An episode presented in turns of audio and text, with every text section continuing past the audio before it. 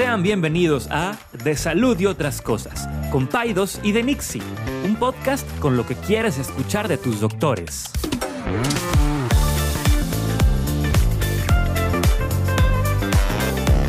Les recordamos que ninguna opinión o consejo de nuestros anfitriones o invitados sustituye la valoración médica o representa a nuestra institución universitaria o de salud.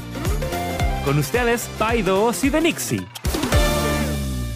Pues demasiadas variables. No puede ser.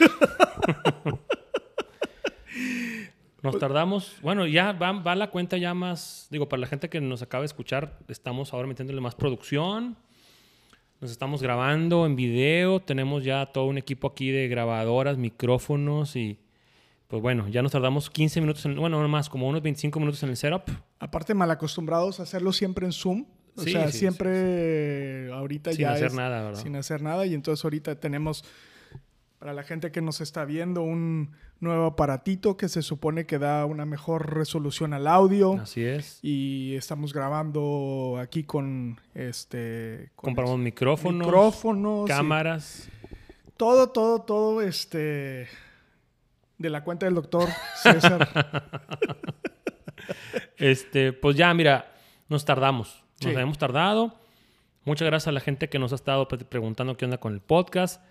Ojalá nos hayan ido a escuchar otros podcasts y ya nos abandonen. Discúlpenos, pero todo esto es por el bien de. Pues de que, de, de que ustedes tengan una mejor experiencia. Eso es lo que nosotros queremos. Les, les, damos permiso que escuchen el podcast de Dani Cárdenas mientras nosotros no estamos. Y ya. Y ya. No se pueden salir de ahí. este. Y pues bueno, ya como quiera, ya tuvimos la sesión de, de, de, la primera, el primer episodio, como nos platicamos un poquito, ya nos vamos a tener ahí. Este. Y este es, este es el nuevo formato. El nuevo sí. formato es un formato donde vamos a tratar de hacerlo en video. Esto es, es una dinámica diferente. De, de, hecho, lo platicaba con César. Una de las cosas que, que eh, como da, le daba como una vibra al podcast es que yo platicaba contigo y nada más te veía a ti, uh -huh. o veía en este caso la pantalla, ¿no? Y ahora pues la idea es que, eh, que, que, volteemos un poco más hacia la cámara y esto pues obviamente genera un poquito de nerviosismo, al menos para mí. Tú tienes más experiencia con tele porque sí. te, y te encanta la farándula y todo ese rollo, pero a mí... A mí sí me genera un poquito de estrés. Después te voy a platicar unas historias de la tele. Yo estuve en la tele en vivo durante tres años, Ajá. todos los lunes. Híjole. Y, hombre, de todo. O sea, después te platico historias de eso. Pero bueno, pero sí, tengo un poquito más de experiencia con eso, pero como quiera, está como que un poquito awkward hablarle a la cámara directamente, ¿verdad? Porque no estamos acostumbrados, pero bueno, vámonos acostumbrando. Porque vámonos ya empezamos. Ya empezamos. Y esperemos que a la gente le guste, esperemos que, que, que sea de, de, del agrado de todos. Y pues nada. Eh, ayer fue que 14 de febrero. 14 de febrero. ¿Cómo te fue? Platícanos. Oye, bueno, pues oh, ya les he platicado a ustedes que mi, ma mi, madre, mi santa madre, es una mujer muy, muy religiosa sí. y, y, entonces todas esas cosas... Muy devota. Sí, le, le, le eh, se apena muchísimo. Yo nací el 8 de noviembre, lo cual significa... lo cual significa que si, que si mi mamá tenía ciclos regulares de 28 días, fui concebido exactamente el 14 de febrero. El 14 de febrero. ¿Y la molestas con eso? Obvio que la molesto. O sea, y mi papá, o sea, ayer en el chat de la familia mandándole, no, jefa, que, que, que ridícula y que... O sea, mi papá se ríe, mi mamá no contesta. No lo tolera. Pobrecita. Tú, qué básicos, qué, qué, qué, predecibles el 14 de febrero. El 14 de febrero, 8 de noviembre, here I am, gracias San Valentín. Pues bueno, pues fuiste un producto ahí del amor y la amistad, del de Cupido. Amor, espero que más, más amor que amistad, pero... Oye, wow, qué, qué, qué, mm, como que ser ginecólogo, qué difícil andarle ocultando las fechas a todo el mundo, ¿no? Pues... Es... Adivinando cuándo concebieron a las personas. Sí, pues por eso usamos la fecha de última menstruación. Que es mejor que la del eco, ¿no? O sea, siempre no. digo, los, no, es mejor el eco que la última menstruación. La, la, la mejor manera de eco de primer trimestre. Eco de primer trimestre. Te mejor una, que la fecha. Mejor que la fecha. Todos los demás te da variantes de más o menos dos. Mm. Pero el, el, el eco de primer trimestre nada más te da una variante de más o menos una Me semana. risa porque a veces las pacientes dicen, es que cada que voy con el doctor me mueve la fecha, pero pues ya para el tercer trimestre ya es una variabilidad. O sea, Claro, quédate con el primer trimestre y ahí vele contando las fechas. Sí, muchas veces el, el paciente se confunde y con justa razón porque nosotros a veces decimos, ah, me está saliendo para tal fecha, pero no es que se esté moviendo la fecha, Ya. es que me está saliendo más grande o más pequeño y eso Ya. hace variantes, ¿no? Pero, pero no, la fecha es la fecha y esa no se mueve y, Y fue el 14 de febrero. fue el 14 de febrero. Después te platico De- una historia. Es- es- escaparon mis padres de la matanza de Tlatelolco, este...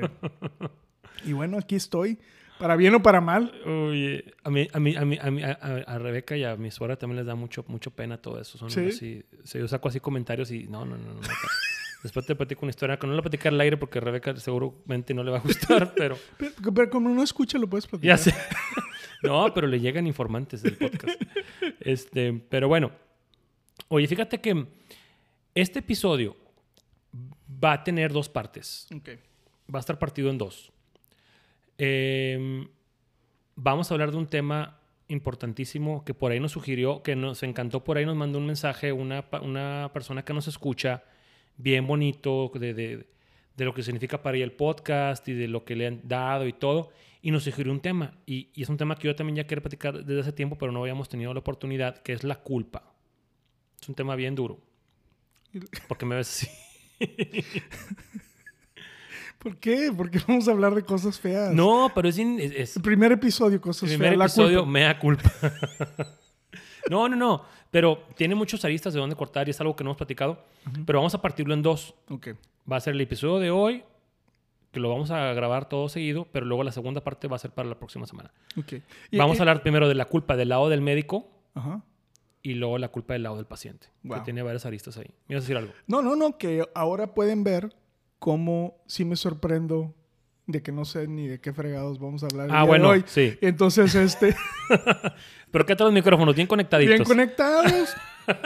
Hasta ahorita están funcionando YouTube, bien. todo bien Todo, cortadito. todo cortadito. Excelente. No, somos un equipo, cada quien hace lo que le toca. Ok, ok. Ahora, tú también traes temas muchas veces, pero Sí. bueno, qué bueno que lo mencionas porque el, el- el- el formato sigue siendo el mismo. Ujú.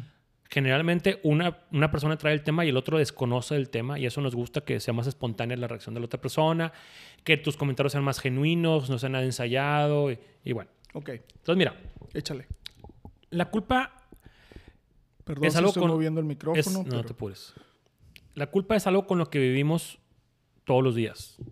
Y el médico o el profesional de la salud tiene un componente de culpa bien, bien, bien importante. O sea, bien, bien, bien, bien duro.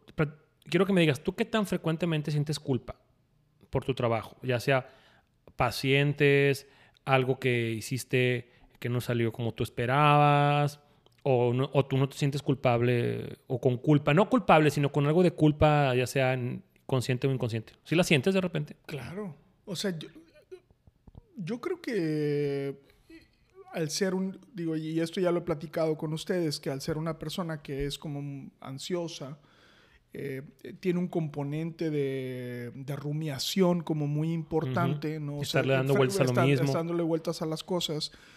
Y pu- pues para mí la culpa, diría que el 80% de la culpa que siento tiene que ver con cuestiones no clínicas, gracias a Dios. O sea, no es por algo que... Ajá.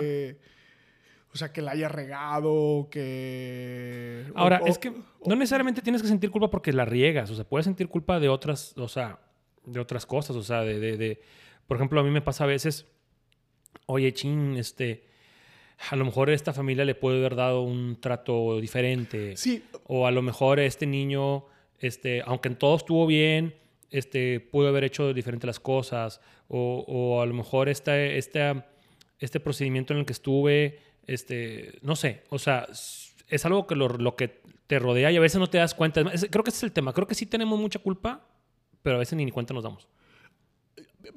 Es, es que yo lo dividiría así, o sea, lo, eh, lo divido en, en la Ujú. culpa como una culpa clínica, no sé, no sé, Sí. un error clínico, Médico, o sea, este, le receté un medicamento que no era el óptimo, porque yo no sabía que era, o sea, no lo tenía fresco. Por dar un ejemplo, no, no ahorita no, no, se me ocurre otra cosa, ¿no? O eh, tomé una decisión quirúrgica equivocada y hubo algunas repercusiones, o fue una cirugía que tuvo una recuperación más lenta, o una... Eh, esa sería como una culpa. Y la otra culpa sería... Eh, eh, a lo mejor, como dices tú, no lo traté bien, no fui lo suficientemente empático. Este Ese día me agarró mis cinco minutos. Exacto. O, debería de haber previsto que ella se iba a sentir mal. Además, algo tan sencillo. No llegué a la cita porque estaba en un parto. Le tuve que cambiar la cita. O sea, eso a veces... Eso no me da culpa. No, a mí sí. A mí no. A mí sí. Aunque los pacientes lo entienden y todo, digo, ching, o sea, lo traigo. Híjole, este, los hice venir. A veces me da mucha, mucha pena, mucha culpa cuando cuando se les mueve la cita y se les habla y están en su casa, digo, pues ya está en su casa. Pero cuando se les mueve la cita, cuando ya estaban aquí, eso a mí a veces me da mucho remordimiento y culpa y me, me da pena y, y, le tengo dando vueltas chin. Aunque ellos, aunque los pacientes entienden que es pues, una emergencia, un bebé que nació, un niño que está en terapia intensiva, pero como quiera yo, que eso va a una pregunta que te voy a hacer al rato. Yo, fíjate que, que como yo trato de ser muy puntual, la verdad es me esfuerzo demasiado. Por eso mismo, o sea, te esfuerzas tanto. Bueno, a lo mejor tú lo ves, tú lo ves como yo me esfuerzo mucho y cuando me pasa, pues me pasó y, me esfuerzo. Yo lo veo como que me esforcé mucho y, esto que esta vez no lo logré. Así lo siento yo a veces. Sí, bueno, sí me. Es que no. Hay también. O sea, la culpa tiene diferentes matices y también diferentes como profundidades, ¿no? O sea, eh, o intensidades, vamos a ponerlo así. O sea, porque no sé, cuando yo estoy haciendo un gran esfuerzo y la razón por la cual voy tarde es porque un paciente llegó tarde y entonces todo se me colgó. Pues entonces no, o sea, no me siento culpable, me siento frustrado y me siento enojado, pero no me siento culpable. O sea, entonces, eh, si, si yo me despierto tarde, ahí sí me siento culpable. O sea, pero, pero trato de, o sea, yo, yo, yo lo he platicado, ¿no? Yo creo que los doctores debemos de hacer un mayor esfuerzo por tratar de atender más puntuales a nuestros pacientes, ¿no? Y yo creo que empieza a ser un, un, punto de diferenciador, inclusive, porque, o sea, ¿quién en este mundo en el que vivimos tan ajetreado y eh, está dispuesto a esperar una hora? Yo he escuchado pacientes que escuchan dos o tres horas a sus doctores, César. Yo no, o sea, yo no, ni, eh, ni, ni ah, si me fueran a perdonar todos mis pecados desde la... Desde, o sea, no, no esperaría a nadie tres horas. O sea, tendría que ser algo realmente fuera de serie. este, y, bueno, eh, me pasó hace poquito que un paciente se molestó conmigo y, de, de, bote pronto, ahí, ahí, me sentí mal por mi reacción, porque mi reacción es, o sea, haz de cuenta que él entró enfadado y, y, yo le dije, estoy haciendo mi mejor esfuerzo por tratar de ser puntual. No vas a encontrar un médico más puntual que yo. Y, o sea, eso, eso sí lo digo. O sea, entonces, y luego ya como que los dos le bajamos dos rayitas, pero y, me sentí culpable de haber reaccionado como enérgicamente, pero yo creo que él también se dio cuenta que estaba haciendo un gran esfuerzo por tratar de, de verlo a tiempo y ya. Ahora, bueno, aquí estamos hablando de cosas como que todos los días, vamos un, un nivel más abajo, un más, más profundo. O sea, cuando un paciente que a nosotros nos pasa poco, porque no estamos lidiando con pacientes críticamente enfermos, ni con el extremo de la vida, ni con... Pero sí nos pasa pacientes que fallecen, bebés que se pierden, embarazos que no sé, que se pierden, bebés que no la hacen porque nacen muy mal o, pues, bebés que mueren. Ahí hay mucha culpa. Aunque, aunque hayas hecho todo bien, aunque fue algo inevitable. Es más, un accidente a veces nos pasa. A mí me ha pasado. Un niño que estuvo en un accidente, llegó grave, intentamos salvarle la vida, no se pudo. No es, no, es nada culpa tuyo, no existe nada mal, es un accidente y la culpa entra. Eh, yo no lo describiría, o sea, para... Para ti no es culpa. No, yo, yo lo siento, me da, me da muchísima tristeza. Sería, la palabra que yo utilizaría sería, me da una profunda tristeza. me frustra mucho. Em, le doy muchas vueltas.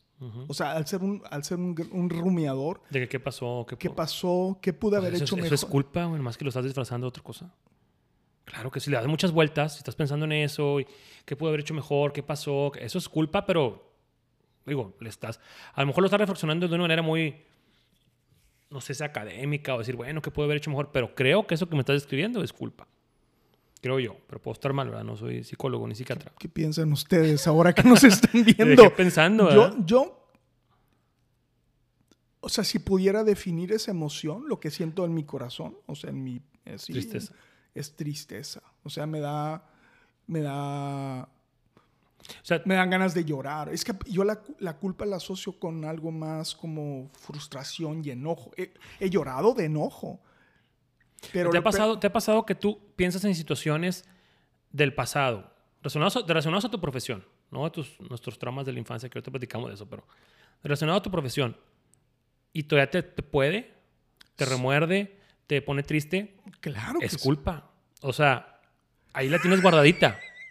Me explico, sí, o sea, no, es que hace... hace un psiquiatra. Hace, sí, hace 10 años, este esta señora que pudo haber hecho otra cosa, y, otra vez le está dando vueltas y pasó hace 10 años, es culpa. Pero, a ver, es que, o sea, uno puede evocar esas sensaciones. Ahora, no quiere decir que seas culpable de lo que pasó, como que tú estás, como que estás como que confundiendo sentir culpa a decir soy culpable, fue mi culpa. Pues no, o sea, es culpa de que puede haber hecho algo mejor, qué fue lo que pasó, porque las cosas no salieron bien y estás tú ahí flagelándote. ¿Me explico? Ahora, está escrito que la profesión médica es la que más los, tenemos ah. culpa de todos. O sea, y culpa crónica. Y eso me lleva a mi siguiente pregunta. Bueno, ya vimos que sí hay situaciones, ya dijimos algunas situaciones que nos pueden generar culpa. Algunos colegas, o sea, lo sienten y lo, y lo pueden hasta reconocer mejor que al parecer nosotros, ¿verdad? ¿Cómo lo reflejas en los que te rodean?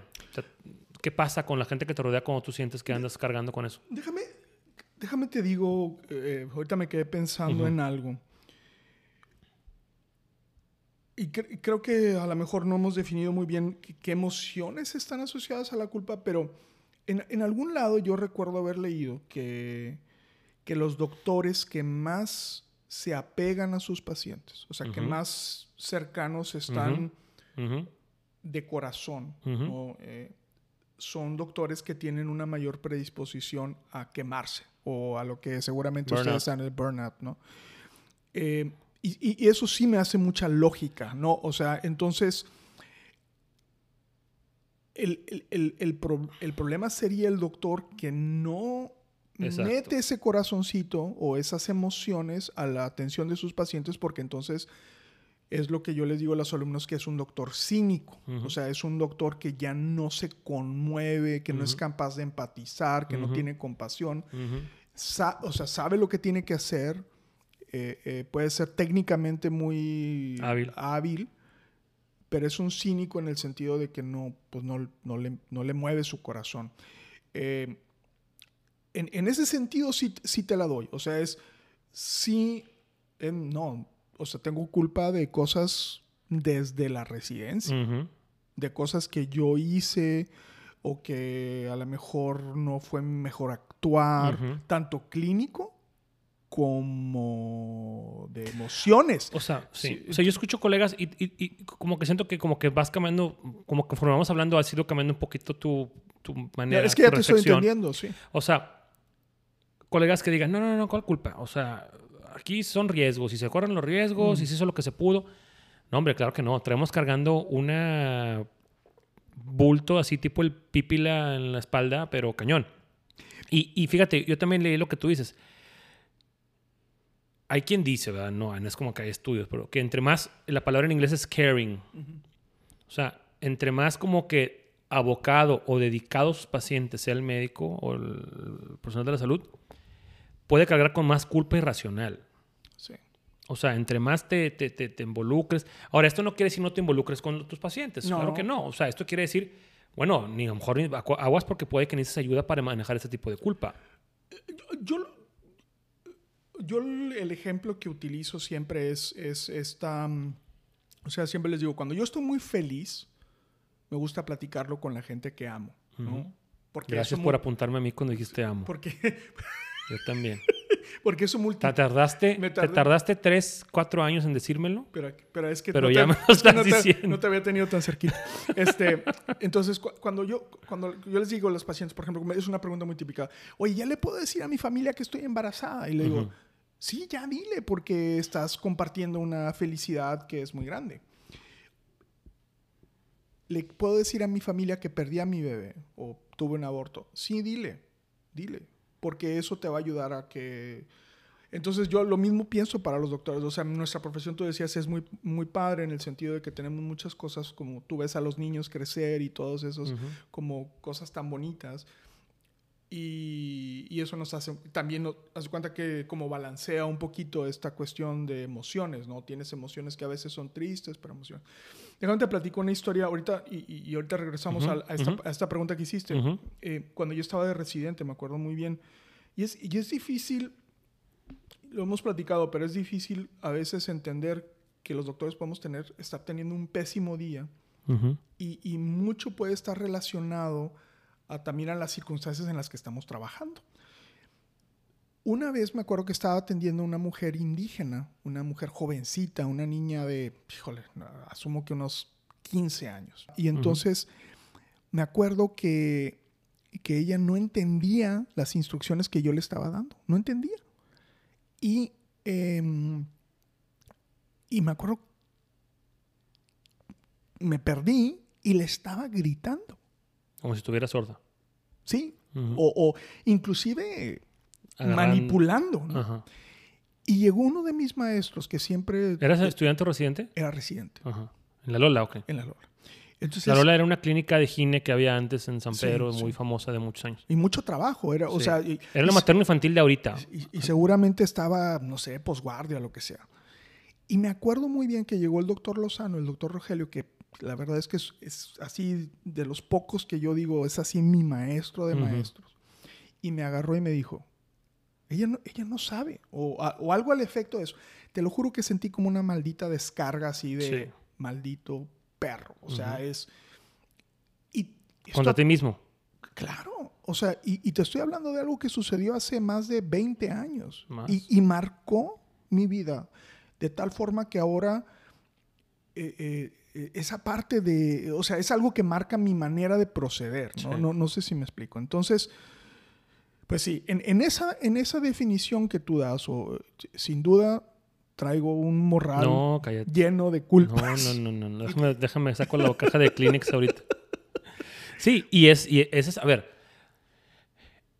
en nuestros trabajos tratamos con seres humanos con problemas todos los días y es inevitable que no cargues con culpas de ese tema, de, de, esos seres humanos que te transmiten a ti sus, sus penas, sus problemas, sus, sus, tribulaciones, y tú les intentas ayudar. Muchas veces les ayudas, muchas veces no, y es inevitable, digo, tendrás que ser de cartón para que no, te, para que no cargues con cosas. Entonces, bueno, yo creo que sí, yo creo que entre más caring o más involucrados el, el médico, seguramente va a cargar con más culpa. Claro. Hay dos tipos de culpa, por ahí estuve investigando. La culpa sana y la culpa tóxica. La culpa sana a lo mejor te orilla a, trabajar más duro, así voy a mejorar y esto no me va a volver a pasar y voy a hacer esto mejor. Y, la culpa, y, bueno, y también te puede orillar a ser más empático, más, hay una palabra en inglés que se llama thorough, más meticuloso, más detallista. Y, esa culpa como que te empuja a ser mejor. Claro. Que creo que es, está bien. Está bien. La culpa tóxica es este, meterte más presión, o sea, tú solo, sin que nadie te la meta, este, mm, eh, autocriticarte de manera excesiva, este, estar teniendo pensamientos de que you're not good enough, este, eh, estoy realmente donde tengo que estar, eh, estoy haciendo lo correcto o no, como que cuestionarte ya cuestiones ya muy de así de base, ¿verdad? Em, y sobre preocuparte. Esto que tú dices de darle vueltas, rumiar con la idea una y otra vez, ese tipo de culpa es culpa tóxica. Déjame te cuento algo. te voy a contar el extremo de la culpa. Ándale. Te voy a contar una, historia de alguien que tú conoces bien. No voy a decir el nombre. Ok. no hubiera dicho tanto. Bueno, voy a, voy a ambientar una especialidad porque no quiero, no quiero que nadie lo, lo, vaya a ligar. Este es un traumatólogo. Sí.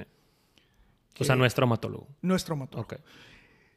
Recién salido, yo lo conozco desde la residencia. Es, un, es un residente brillante. Ujú.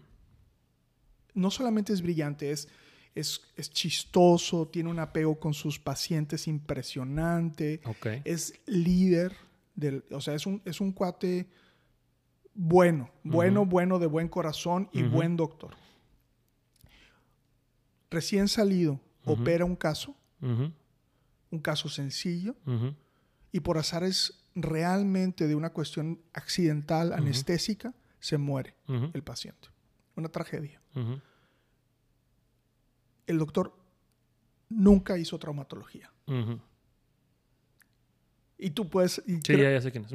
Y nunca... Y dices, qué, qué, qué tragedia, qué, qué, ¿Qué? qué talento desperdiciado, qué, ¿Qué talento es? O sea, vida cambió de una manera fundamental. O sea, Porque esto pasó hace, no sé, 25 años una o cosa sea, así. y este es un doctor que es brillante, que fue Sí. brillante, que, eh, que, que, que tuvo la mala fortuna. Fíjate, y a lo mejor ahorita pienso es si lo hubieran asesorado, si alguien lo hubiera, si alguien hubiera sido compasivo. Emocionalmente, incluso Sí, alguien hubiera estado pues, con él. eh, eh, eh, a lo mejor, porque también la repercusión de, de- de cuántos pacientes no tuvieron la fortuna de haber sido atendidos por este doctor que era muy bueno, que, pero que fue, que la vida lo golpeó tan duro al principio Sí. y le generó un trauma tan duro y una culpabilidad tan... Y él no tuvo la culpa. O sea, el, el análisis sí, que sí. hacen sus amigos y la gente que lo conoce y que estuvo involucrada en el caso dicen, no fue culpa de él.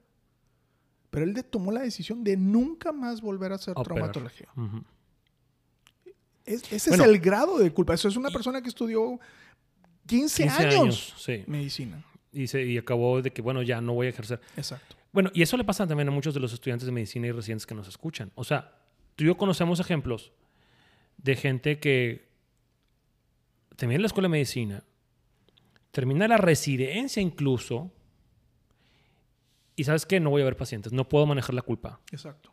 O sea, me pasaron dos, tres cosas muy, muy claves en mi, en, mi, en mi escuela de medicina, por ejemplo. Que eso, o sea, en tu escuela de medicina ves un año, año y medio pacientes nada más. El resto estás en las aulas. Entonces, en ese periodo tan corto, puedes haber tenido dos o tres experiencias, o incluso en la residencia, donde sabes que no puedo con esto. O sea, entonces dices tú, ¿cómo, cómo algo tan, tan, tan sencillo como la, bueno, entre comillas, como la culpa, tan complejo, puede hacer que cambies tu trayectoria profesional de, un- de un- una manera de 180 grados. Y cómo los que nos decidimos quedarnos en esto, por la base de a lo mejor ya llevas tú 20 años de ginecólogo y dices, ahorita no me voy a, a rajar. Pero a veces me dan ganas. Y sí, y a mí me pasa a veces, digo, No. No, ¿sabes qué? O sea, yo voy a poner una taquería o vamos a hacer otra cosa, porque ya, me explico.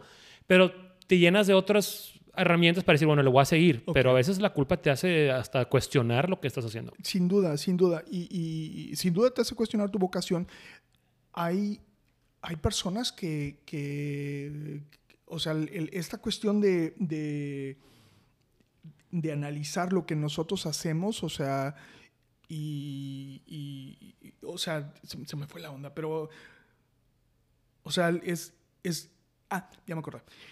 Es, es mucho más, eh, va- vaya, a todos los doctores nos va a pasar, va- o sea, vamos a tener es- este impasse o esta situación donde vamos a eh, tener, la vamos a regar de tal forma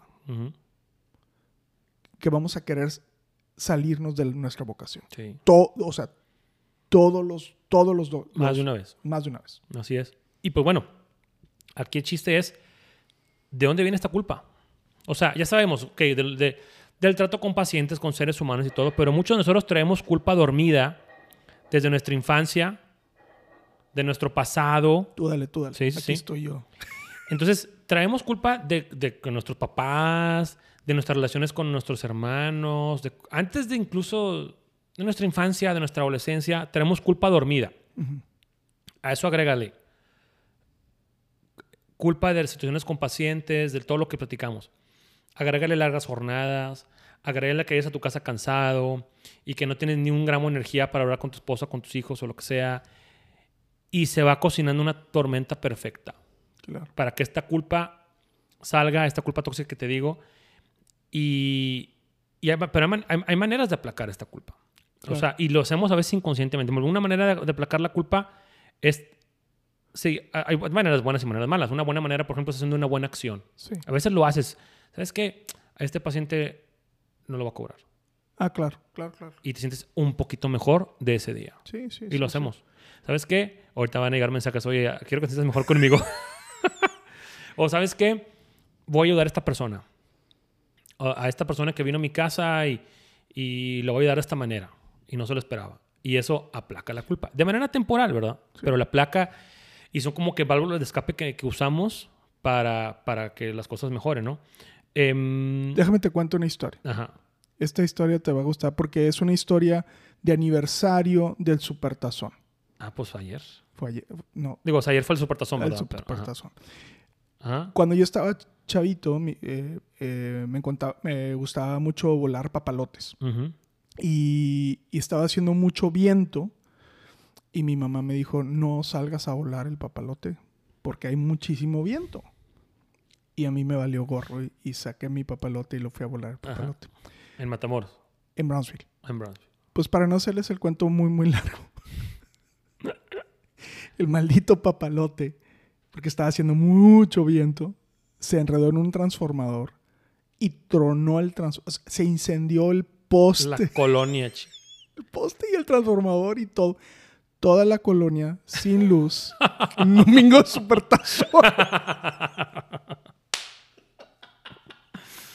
y todavía tengo culpa. ¿Por qué no te hice caso, mamá? wow. Oye, me metí a mi casa corriendo porque llegaron hasta los bomberos. No, qué trauma. ¿Cuántos años tenías? Diez. No me acuerdo. Estaba chiquito. Es un trauma eso. Me salí corriendo porque se incendió. Sientes que te van a meter a la cárcel. no, y te llegaron los a- bomberos, Sí. policía, ya sabes, Que en alguien se va a Estados morir Unidos. por tu culpa. Y este. Y mi mamá así, ¿qué pasó? Escu- ¿Escuchaste ese ruido tan fuerte? Y yo, no, no escuché nada. Se fue la luz y que. Este. eh, pero bueno, pues esa ahí está. ¿Y Una confesa- historia. confesaste o no? No. No.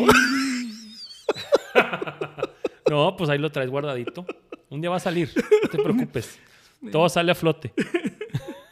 No, yo me hubiera petrificado del susto y decir, me van a aquí a... No, yo, yo me imaginaba en la cárcel. Sí, sí, sí, sí. Pero bueno. Bueno. está, historia de culpa. Órale. Entonces, bueno, aplacamos, aplacamos la culpa de, de varias maneras. Ya dimos una buena acción, pero hay maneras malas de, cu- de, de- de- de aplacarla. Nos ponemos castigos, Enrique, sin saber que son castigos. O sea, eh, por ejemplo, trabajar en exceso es un castigo que nos ponemos. O sea, está bien, vos sigues trabajando, otro paciente más, otra... Y es una manera como que de, de aplacar esa culpa que traemos, porque son co- conductas de como de autocastigo. Em, trabajar en exceso, tra- aceptar más guardias. A lo mejor- a ti, a ti y a mí no nos toca, pero colegas, sí, otra guardia y otro, y otro trabajo. Y, y son maneras que a lo mejor, digo, a veces es porque necesitas, necesitan trabajar o necesitas tú generar di- dinero, pero muchas veces no es el tema económico, es el tema de que estoy aplacando este como que sensación de culpa y vacío que tengo con trabajo. Claro. Y eso es, es, es, es seguirse preocupando con pacientes que a lo mejor no tienen nada grave o no tienen nada serio, pues sigues preocupando por ellos y sigues como que dándole vueltas. Em, son cuestiones que no solamente son, no necesariamente son preocupaciones legítimas, sino son como un tipo de autotortura Claro. y es una conducta que muchos seres humanos, muchos seres humanos tenemos de como castigarnos y reprendernos de maneras con trabajo, con, con guardia, etcétera, para calmar esta culpa que traemos. ¿no? Claro. Entonces, ¿cómo atacarlo de manera sana? ¿Qué podemos hacer? Uno, lo que estamos haciendo tú y yo. Platicar. Conversarlo con pares. Claro. O sea, sentarme con un colega médico y hoy sabe, no, hombre, traigo esta bronca con este paciente, o sabes qué, este, en una plática, con el simple hecho que, de como ahorita que tú y yo, que eh, estoy diciendo, sabes que Enrique siente lo mismo que yo, Sí. es una super ayuda a quedártelo. Claro. Es una super ayuda. Em, porque esta, esta, esta, esta experiencia eh, hace que, que haya un desahogo, que haya como que una salida, hay un escape. este, a veces discutir casos difíciles. Ujú. Antes de que llegue este tema de la culpa, discutirlo con alguien más. Claro. No, hombre, tengo este- o sea, yo, lo, hago- yo lo hago. Tengo este caso difícil, ¿qué opinas? ¿Qué, qué, qué harías tú? ¿Qué me aconsejas? Y a lo mejor manejar el caso, no tú solo, sino en equipo o con un consejo de alguien, te puede ayudar a que no te sientas culpable de que, bueno, no fue una decisión que tomé yo solo, la tomé en conjunto con unas personas y todos estábamos de acuerdo. Entonces, como que hacer las decisiones colegiadas también ayuda a que la culpa en el mediano plazo no sea tan, tan, tan dura. Dime. No, que eso es lo que hemos platicado de los escenarios académicos, que los hospitales académicos tienen este sentido de, de que no estás solo. O sea, por eso me, me, estaba platicando Jessica hace unos días que fue a un hospital y allá mm, así, o sea, puedes ver así las borlas de... Los este, cactus rodantes. Cactus rodando, no sé, esas cosas. O sea, no hay nadie, no hay volteas y no hay nadie. Entonces, ese tipo de hospitales pueden ser un poco menos seguros porque no tienes esta cuestión de poder tener alguien con quien discutir lo que estás haciendo, ¿no? Aunque sea una persona que tenga una experiencia no como la tuya o menor o su, este, tiene un valor esa, esa parte, ¿no? Entonces, pues sí. Oye, mm. pues bueno, aquí vamos a terminar aquí el, esta parte del, de la culpa. Digo, ya dijimos algunas. ¿Con qué queremos que se quede la gente? Especialmente los que nos escuchan, a lo mejor los colegas también, porque vamos a hablar de los pacientes en la siguiente parte. Ajá. Está bien sentirse con culpa. O sea, no está mal. Ya tú lo aceptaste, te, te tomó media hora, pero está bien. O sea, sentir culpa no es decir soy culpable yo tengo la culpa. Es decir, o sea, esta, esta, situación en la cual yo siento que tuve alguna responsabilidad o puedo haber hecho las cosas mejor o simplemente me siento mal. ¿Me explico? Y el chiste es detectar si es culpa tóxica, culpa sana y tratar de canalizarla de una manera positiva y no estarnos flagelando todavía con cosas que pasaron hace 20 años, como muchos, ¿verdad? Claro. Em, dime. Oye, pues no lo vas a creer. Hoy en la mañana, con Luis, que es tu, tu amigo. Mi buddy. Tu buddy. Eh, que obviamente tiene músculos así, una fibra muscular así de que la desarrolla nada más jugando videojuegos. Y bueno, total, finalmente Luis accedió a que fuéramos a hacer ejercicio hoy en la mañana y nos levantamos a las 5 y media de la mañana. 5 a.m. team. 5 a.m. club. Sí, tenía su mochilita lista y todo, ¿no? Su cangurera. Su cangurera. total, ahí vamos los dos. Y este... ¿Al gym o a caminar o qué? Al gym, al gym. Y fuimos a hacer pesas. Bueno, lo, o sea, este, ya te imaginas al, uno gordo y el otro más ñango que nada. Total, el último. Con todos los vatos así de las 6 de la mañana. ¿Y por qué gritan en el gimnasio? Gritan. Pues es un uh, alfa male versus alfa male ahí. Total, estábamos ahí, Luis y yo, platicando de aquí. Yo me, me da ganas de decirles, oye, si te duele mucho, no lo hagas, no tienes que hacerlo. No te tienes culpa que estás sacando con tu dolor en el gimnasio. Oye, total, ya hicimos las pesas y ahí los pesitas que teníamos y eh, el último ejercicio, y ahorita, por eso te digo, hay tantas coincidencias, no lo puedes creer. Y el último ejercicio es un ejercicio que se llama back extension o extensión de espalda, donde voy a, aprovechando ahora las cámaras, haces, estás así y haces esto. Ya. ¿Verdad? Entonces me dice Luis, ¿Sabes a qué me recuerda esto, papá? A eh, Japanese Extreme Apology. y entonces, no sé si ustedes sepan, pero los japoneses, cuando piden disculpas, o sea, eh, así de forma muy tradicional, es tirado en el suelo, así, eh, haciendo una referencia, una, reverencia. vaya. Entonces me pasó un video de YouTube muy chistoso de Extreme Japanese Apology este, así lo pueden buscar, está bastante cómico. O sea, en lugar de hacer ejercicio estaban viendo videos de YouTube en el gimnasio. no, hombre. Pero estamos hablando de la culpa y la culpa pues puede estar ligada a extreme Japanese, Japanese apologizing. pues bueno, este es el primer, ya ahora primera parte. primera parte de eh, esta nueva versión de Paidos y de Nixie. Este, me lo estoy pasando bien. Hombre, qué bueno, qué padre, qué bueno que me lo dices. Estaba muy preocupado porque te la estuvieras pasando bien. Estoy contento. Este, espero ustedes lo disfruten. Denos sus. Eh, ¿Cómo les fue, díganos cómo les fue el 14 de febrero. ¿Cómo les fue el 14 de febrero? ¿Concibieron? Esperemos que sí. Oye, hablando de eso, bueno, mira, te voy a platicar, ya para acabar. Te voy a platicar la historia que dije que no te iba a platicar. a ver, habla ya. Nosotros. Híjole, no, no sé si. No, no, nosotros en, cada, en cada invierno vamos con mis suegros y vamos a Puerto Vallarta. Sí. Y mis suegros están ahí mucho tiempo y los acompañamos ahí un rato. Pues, para no hacerte muy largo el cuarto, no hacerte muy largo el cuento, mi suegra sacó las cuentas de cuando nació Lily. y sacó las cuentas de que estábamos en Puerto Vallarta. Híjole, qué no, pena. No, no, no, Rebeca se muere de la pena. Cada, cada que yo lo saco adrede cuando estamos con mis suegros. Decirle, ya toca ir a Puerto Vallarta, suegra. Dice, no, no, no, no, no sé, no, no le digan por favor que escucharon esto. Pero es más o menos lo que tú hiciste con tu mamá, pero al, en la inversa. En inversa. O sea, ella sacó las cuentas y dijo, muchachos, estábamos en Puerto Vallarta, ¿verdad? Muy mal. No, no, no, no, no, ahí en el depa con ellos. No, no, no, muy Así, mal. comiendo, comiendo tus hotcakes con maple. con, de maple. Oigan, bueno, bueno. este... Nos vemos la próxima semana. Sí, Síganos en... Ya, ya hay más novedades. Uno, canal de YouTube todavía no... ¿Ya está el canal no, de ya, YouTube? ya va a estar. ¿Cómo o sea, se llama? Pues eh, ahí se O los pon- como Paidos y de Nixie. Paidos y de Nixie, este, hay un canal de YouTube. Creo que tenemos que decir que se inscriban. Sí, suscríbanse al canal. Suscríbanse al canal y luego le hacen así, algo así. Aquí eh, abajo. Aquí abajo. Sí, cierto, tienen que suscribirse al canal. Suscríbanse al canal aquí abajo. Y este, y pues bueno, pues ahora lo, lo pueden ver. Y Suscríbanse al canal de YouTube, en redes sociales, arroba pediatra-césar Lucio, arroba DR Saldívar. Seguimos la conversión por ahí. Ustedes, eh, vamos a hablar de la culpa ahora de los, de los pacientes en el siguiente episodio. Em, y díganos si les gusta este formato, si les gusta el- lo que estamos haciendo ahora, eh, las cosas se ven un poquito mejor, se escuchan mejor. Y nos vemos la próxima semana. Saludos a todos. Árale. Bye bye. Bye.